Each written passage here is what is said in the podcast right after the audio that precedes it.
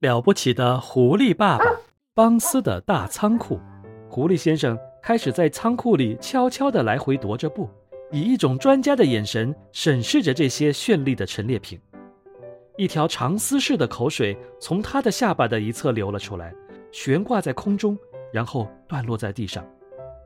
我们一定不要干得太过分，他说道，绝不能露出马脚，一定不要让他们知道我们来过这儿。咱们必须干净利索，只拿走一点经过精心挑选出来的东西就行了。所以，咱们开头就拿四只小肥鸭吧。他从架子上把东西拿了下来。啊，它们多肥多美呀！难怪邦斯在市场上都能卖个好价钱呢。好吧，欢兄，帮我一把，把它们拿下来。哎，你们这些孩子也来帮帮忙。咱们到那边去。哎，我的老天哪！看看你嘴里的口水啊！现在。我想，哎，咱们再拿点鹅吧，哎，三只就足够了。咱们拿那只最大的。对对对，你在国王的厨房里也不会看到比这还好的鹅呀。哎，轻点，轻点，哎，就这样。嗯，狐狸先生爬上梯子，递下来三条巨大的火腿。欢兄，你喜欢熏猪肉吗？我太喜欢熏猪肉了。欢一边大声说着，一边兴奋地手舞足蹈起来。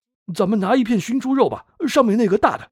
所有的这些可爱的战利品很快便在地板上整整齐齐地堆成了一堆。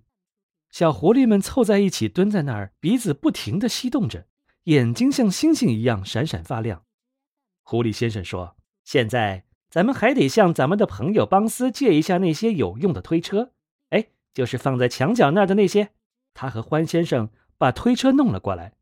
于是，鸭子、鹅、火腿、熏猪肉和胡萝卜。都被装到了推车上，推车很快就从地板上的那个洞口里放了下去，动物们也尾随着推车滑进了洞里。狐狸先生回到洞里之后，又非常仔细地把那几块地板拉下来放回原处，以便不让人看出来它们曾被移动过。狐狸先生指着三个小狐狸中的那两个说道：“亲爱的孩子们，你们各推一辆车，尽快跑回到你们妈妈那儿，替我向她问好，告诉她我们有客人要来吃饭。”客人有呃獾、鼹鼠，嗯，有兔子，还有鼬鼠。给他说，我们剩下的这几个呀，一干完另外一件小事，就马上回家。小狐狸们欢天喜地的答应着，然后各自抓过一辆手推车，沿着地道飞奔而去。小朋友们好，我是了不起的狐狸爸爸。如果你喜欢我的故事，可以让爸爸妈妈帮你点一下订阅本专辑。如果你有什么有趣的想法，也欢迎在专辑下面给我留言哦。好了，时间不早了，我要继续对付邦斯和他们三个坏家伙了。下次见。